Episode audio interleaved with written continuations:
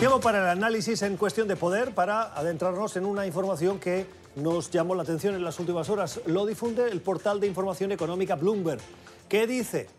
El titular, eh, algunos que tienen algunas canas, no les puede parecer tal vez como de última hora muy novedoso, porque ya en otros momentos de la historia de Venezuela se ha dado, pero en el momento actual no lo habíamos visto. Venezuela, dice Bloomberg, está analizando cómo privatizar PDVSA, el petróleo, ante el desplome económico que hoy sufre el país.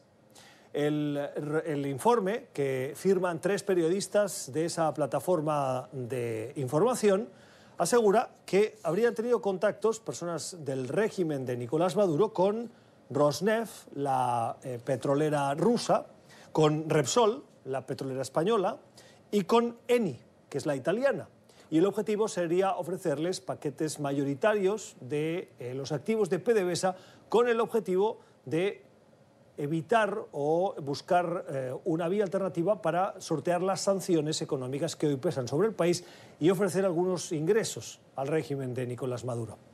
Nos acompaña remotamente Francisco Monaldi.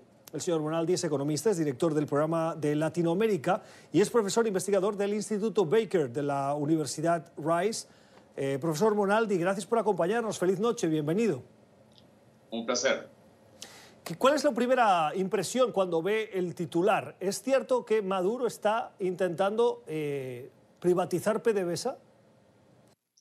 Bueno, eh, desde hace algún tiempo que se ha hablado de eh, los intentos del gobierno de Maduro de buscar atraer inversión eh, extranjera en, el sector petrolero, después de que sistemáticamente, digamos, ha habido una declinación de la producción tanto de petróleos de Venezuela operando sus propios campos como de las empresas mixtas con socios internacionales la situación actual es que solamente pueden ser las empresas internacionales minoritarios y no pueden operar campos en Venezuela, sino ser solamente socios minoritarios. Y claramente esto no lo hace atractivo. Entonces, el, el, gobierno de Maduro ha estado buscando vueltas para lograr hacerlo atractivo y pareciera que eh, eh, están intentando convertirlos ahora en socios mayoritarios. Es algo que se venía hablando desde hace algún tiempo.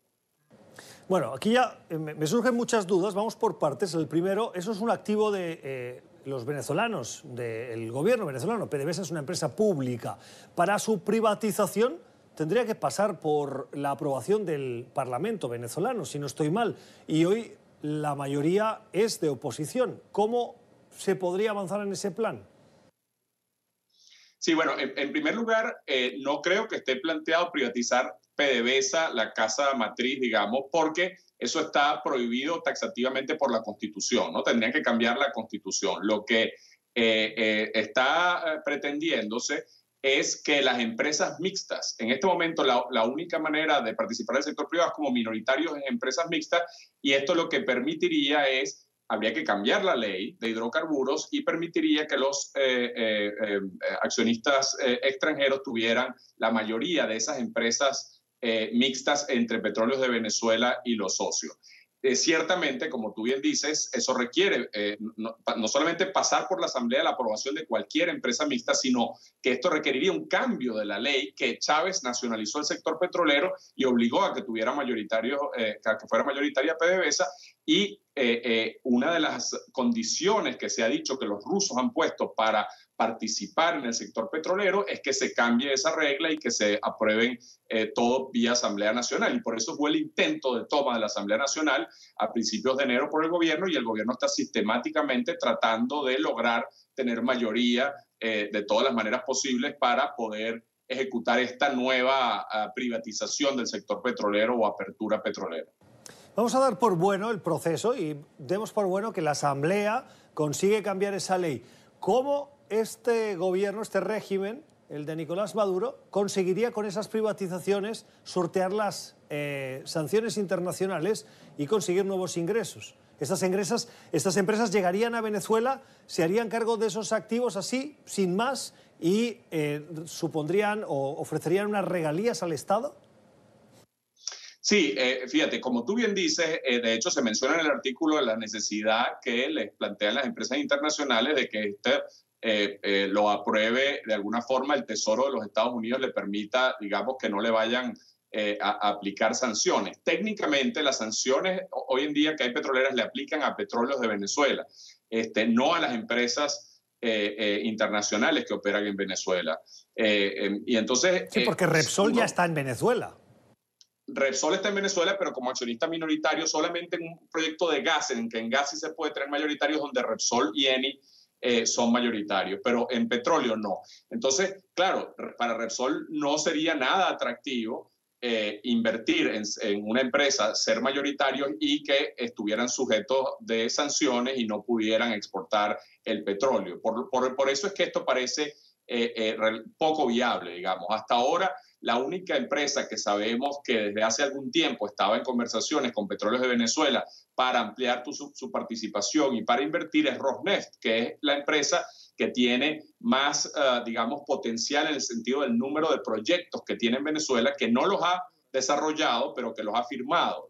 Este, esta empresa eh, eh, en este momento exporta dos tercios del crudo de Venezuela, o sea que si ellos, eh, digamos, no se sienten limitados por las sanciones porque creen que, los, que el gobierno de los Estados Unidos no se las va a aplicar a ellos, entonces es posible que ellos sí estén pensando en invertir en Venezuela. Pero yo creo que dadas las condiciones de ilegitimidad que tendría una toma eh, eh, digamos, de la Asamblea Nacional hecha de la forma que la está tratando de hacer el gobierno, yo no estoy seguro de que los derechos de propiedad de ninguno de esos inversionistas estén en mejor estado que si lo hacen como lo han tratado de hacer en los últimos años vía el Tribunal Supremo o la Asamblea Nacional Constituyente paralela. Yo la verdad que creo que, salvo quizás los rusos, y no estoy seguro ni siquiera que los rusos, no creo que ninguna empresa internacional esté dispuesta a arriesgar su dinero en esas condiciones tan precarias de derechos de propiedad. ¿Cuál es el riesgo, reputacional para empresas como Repsol o la italiana que, eh, entrarían en, que pudieran entrar en ese juego o, como mínimo que se especule con sus nombres siquiera para eh, ofrecer esa imagen de que estarían dispuestos a poder entrar en esos procesos de privatización o de control de activos?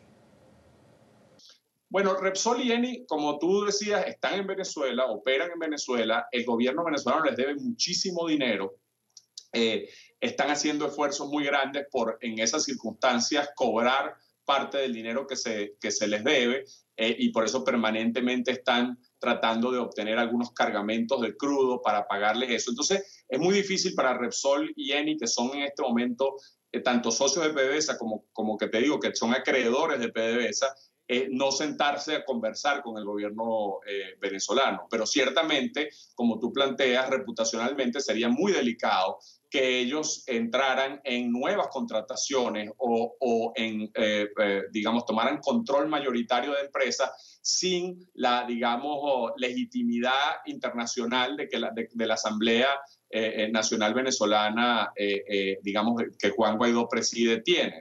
Entonces, por, eso, por eso yo insisto en que al final los únicos inversionistas internacionales que en este momento yo creo que podrían considerar esto seriamente serían los rusos este, y quizás lo, otro, lo, otro, son los chinos que también han pedido desde hace tiempo la legitimidad de aprobación en la Asamblea Nacional.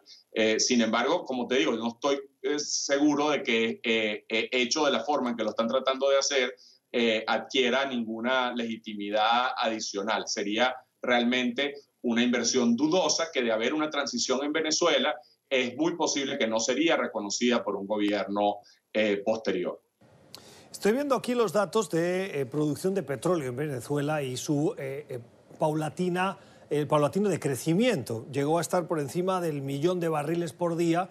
Em, ha caído hasta ubicarse eh, por debajo de los 400.000 barriles, según las informaciones del Ministerio del Petróleo. Ah, eh, y gran parte de, este proceso de deterioro eh, está asociado al deterioro de las instalaciones que no han recibido el mantenimiento adecuado. Empresas internacionales, frente a esta situación de depreciación y de deterioro de esos activos, le podrían dar la vuelta de una manera relativamente rápida a la situación de producción de, petróleo en el, país suramericano?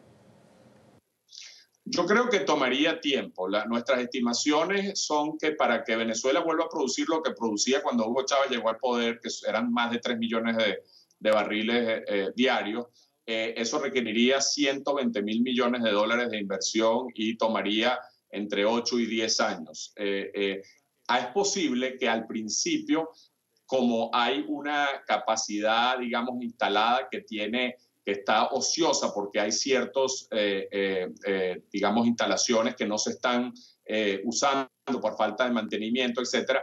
Una, una, es posible que alguna inversión relativamente pequeña permita eliminar algunos cuellos de botella e incrementar cierta producción, pero sería relativamente poco lo que se puede lograr de esa forma y en general se requeriría literalmente perforar nuevos pozos y desarrollar eh, los campos o, tomar campos maduros y hacer proyectos de recuperación secundaria. Todo eso requiere inversiones muy importantes, sin contar con todos los temas ambientales, eh, de, remediación ambiental que había que, invertir también, los temas de infraestructura. Eh, sería realmente algo que tomaría tiempo e inversión y por eso es que es muy improbable que se haga sin las condiciones adecuadas de credibilidad de derechos de propiedad. Termino ya lo que muchos se deben estar preguntando, particularmente a, venezolanos que ven en PDVSA como la joya de la corona. Eh, si el régimen de Maduro consigue avanzar con este plan, ¿es fácilmente revertible una vez una empresa internacional ha entrado a controlar un activo y lo ha adecuado para sacarle en funcionamiento? Es decir, eh, ¿tiene que esperar durante muchos años para que ese activo vuelva a ser de propiedad pública? Bueno, eh, eh, una cosa que tú preguntabas antes, eh, en realidad en Venezuela, incluso si tú tuvieras una operación que, como te digo, hay que cambiar la ley, 100% privada de un proyecto, el Estado cobra 33% de regalía y 50% de impuestos sobre la renta, es decir, que la mayor parte de las ganancias de todas maneras se quedan en manos del Estado. La propiedad, digamos, de la empresa en sí no es la que eh, eh, eh, solamente se toma de, por el lado de los dividendos, pero en, general la mayor parte de las ganancias se toman de por el lado, digamos, fiscal. O sea que no es descabellado, es necesario, de hecho, abrir al sector privado la industria petrolera venezolana para poder obtener esos 120 mil millones de inversión. Buena parte de eso lo va a tener que hacer el sector privado y, y, tiene que ser en condiciones atractivas para el sector privado. Ahí la clave es que se haga de una manera que sea institucionalmente sólida que defienda los intereses del Estado venezolano en el largo plazo, pero que también haga atractiva la inversión extranjera y que se, respeten los derechos de propiedad de manera que no ocurra lo que ha pasado tantas veces en Venezuela, que es que se abre una apertura petrolera y después se vuelve a expropiar, se vuelven a cambiar las reglas del juego, ¿no? Eh, sino que se logre un desarrollo de largo plazo del sector con una visión de largo plazo. ¿no? Eso es lo que, si se hace de la forma que se está planteando ahorita, no se va a lograr, porque se requiere una reforma institucional seria y consensuada y legítima que haga, digamos, confiable para los inversionistas eh, hacer inversiones de la magnitud que se requieren. Lo que se conoce como seguridad jurídica, que es lo último que hoy ofrece el régimen de Maduro.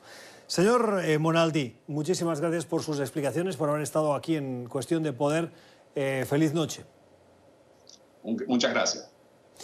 Si quiere volver a escuchar esta entrevista, puede hacerlo en nuestro podcast. Estamos en Apple y en Spotify. Y también háganos llegar sus comentarios a la cuenta de Twitter en Cuestión Poder NTN24.